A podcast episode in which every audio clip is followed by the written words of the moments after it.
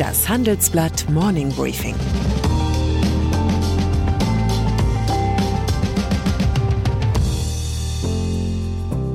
Guten Morgen allerseits.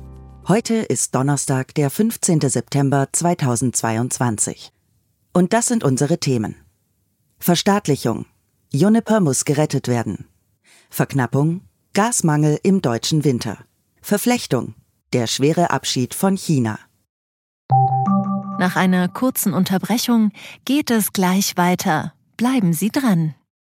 ChatGPT und andere Technologien verändern unsere Arbeitswelt rasant.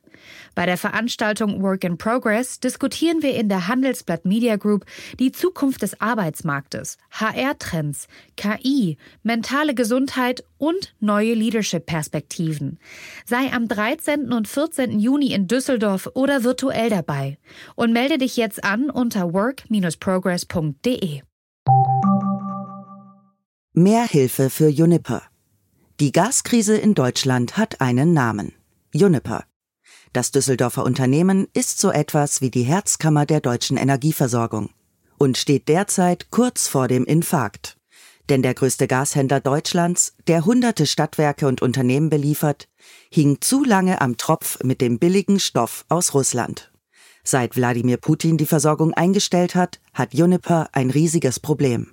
Denn das Unternehmen muss das Gas teuer am Markt einkaufen, darf es aber nur zu den günstigen Preisen weiterverkaufen, die es vor Monaten oder Jahren mit seinen Kunden vereinbart hat.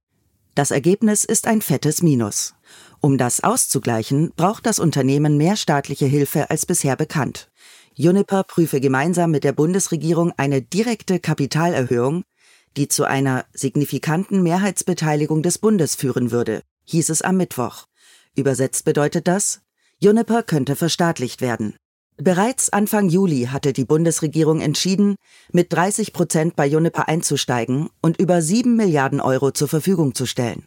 Doch jetzt wird klar, das reicht bei weitem nicht. Denn der Gaspreis ist zwischenzeitlich deutlich mehr angestiegen als im ursprünglichen Plan prognostiziert. Auch die Annahme, dass Russland zumindest 40 Prozent der anfänglich vereinbarten Gasmenge durch Nord Stream 1 liefern würde, erwies sich als falsch. Bei Deutschlands größtem Gashändler gilt derzeit das Gesetz des amerikanischen Ingenieurs Edward A. Murphy. Alles, was schiefgehen kann, wird schiefgehen. EU plant Übergewinnabgabe. Nicht nur die Bundesregierung, auch die Europäische Union will in der Energiekrise tätig werden. Kommissionspräsidentin Ursula von der Leyen versprach gestern, Haushalte und Firmen bei den hohen Preisen für Strom und Gas zu entlasten. Die Mitgliedstaaten sollen einen Teil der hohen Gewinne bei Energiefirmen abschöpfen. Von der Leyen hofft so auf bis zu 140 Milliarden Euro, die umverteilt werden können. Gasmangel im Winter. Ein kleines bisschen Hoffnung macht die überraschende Beobachtung, dass der Gaspreis seit etwa zweieinhalb Wochen wieder merklich sinkt. An der niederländischen TTF-Börse, die als richtungsweisend für den europäischen Markt gilt, hatte der Preis zwischenzeitlich bei 346 Euro gelegen. Gestern kostete eine Megawattstunde dann nur noch knapp 200 Euro. Der Grund für die Entwicklung lässt sich in einem Wort zusammenfassen. Hysterie. Denn der Gasmarkt hat ein sensibles Gemüt. Zunächst war Panik ausgebrochen, die Preise stiegen und stiegen. Doch jetzt beruhigt sich die Lage wieder etwas. Grund zur Entwarnung gibt es in der Energiekrise dennoch nicht. Besorgt blicken die Experten vor allem auf Sie und mich.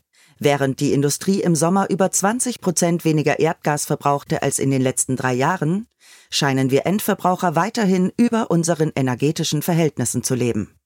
Der Gesamtgasverbrauch lag in Deutschland im Juli und August sogar höher als im Vorjahr. Baden-Württembergs grüner Ministerpräsident Winfried Kretschmann wird angesichts dieser Zustände nicht müde zu betonen, man müsse gar kein Cleverle sein, um Energie zu sparen. Der Sparfuchs aus Schwaben rät in einem Video seiner Landesregierung zum Beispiel dazu, die Heizung runterzudrehen oder das Wasser beim Zähneputzen auszustellen. Ob solche cleveren Handgriffe den Chef der Bundesnetzagentur Klaus Müller zufriedenstellen, ist allerdings fraglich. Laut Müller liegt das eigentliche Problem des hohen Verbrauchs darin, dass Eigentümer, Mieter und Wohnungsgesellschaften ihre Heizungen noch nicht umgestellt hätten. Doch zu früh zu viel zu verbrauchen birgt Gefahren für einen kalten Winter. Was der oberste Netzwächter im Handelsblatt-Interview prophezeit, macht wenig Lust auf die kommenden Monate. Es kommen Gasmangellagen, sie gehen, sie kommen wieder, sie treten mal hier, mal dort auf, womöglich auch deutschlandweit. Schwerer Abschied von China. Als hätten deutsche Unternehmen mit Inflation, Energiekrise und drohender Rezession nicht schon genug Sorgen, wird von ihnen auch noch erwartet, sich nach und nach von China loszusagen. Die Angst vor einer zu großen Abhängigkeit vom asiatischen Riesen ist groß vor allem vor dem Hintergrund einer möglichen Eskalation im Konflikt mit Taiwan. Wie der Präsident des Bundesverbands der deutschen Industrie Siegfried Russwurm warnt, alle Eier in einen Korb legen sei nie eine gute Idee. Neue Zahlen zeigen jetzt, wie viele Eier deutscher Unternehmen tatsächlich im chinesischen Korb landen. Es sind sehr viele. In den vergangenen vier Jahren machten deutsche Investitionen im Durchschnitt 43 Prozent des gesamten europäischen Investitionsvolumens in China aus. Ganz vorne mit dabei war Volkswagen. Der Autobauer schaffte es in diesem Zeitraum jedes Jahr unter die Top 3 der größten europäischen Investoren. Auch Konkurrent Daimler, der sich im Dezember 2021 in Mercedes-Benz und Daimler Truck aufgespalten hat, und der Chemiekonzern BASF waren vorne mit dabei. Und dann ist da noch die britische Königin Elizabeth II., die nach ihrem Tod vor einer Woche noch bis Montag gut konserviert in der Westminster Hall aufgebahrt wird.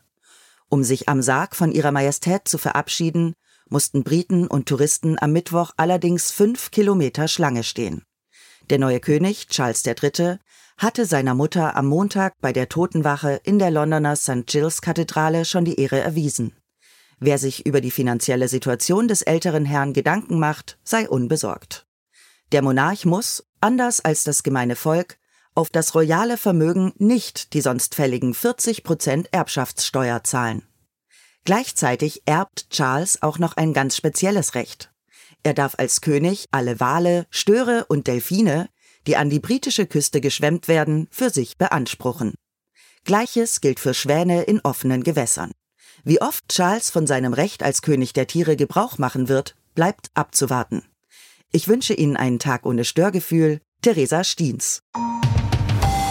Zur aktuellen Lage in der Ukraine. Zurückerobertes Territorium vollständig unter Kontrolle. Nach Angaben von Präsident Volodymyr Zelensky schreitet die Gegenoffensive der Ukraine erfolgreich voran. Neben den bereits zurückeroberten Gebieten sollen nun weitere 4000 Quadratkilometer Territorium unter Kontrolle gebracht werden. Verhandeln oder eskalieren. Die russische Führung hat das Durchhaltevermögen der Ukraine unterschätzt. Kreml-Chef Wladimir Putin bleiben nach den militärischen Rückschlägen kaum noch gute Optionen.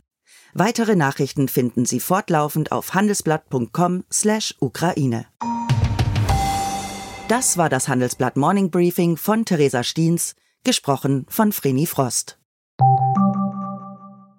Wie geht es weiter mit der Europäischen Union? Präsidentschaftswahlen in den USA, EU-Parlamentswahlen, geopolitische Krisen und wirtschaftliche Schwierigkeiten. Wir suchen Lösungen für diese Herausforderungen. Am 19. und 20. März auf der digitalen Europakonferenz von Handelsblatt, Die Zeit, Tagesspiegel und Wirtschaftswoche.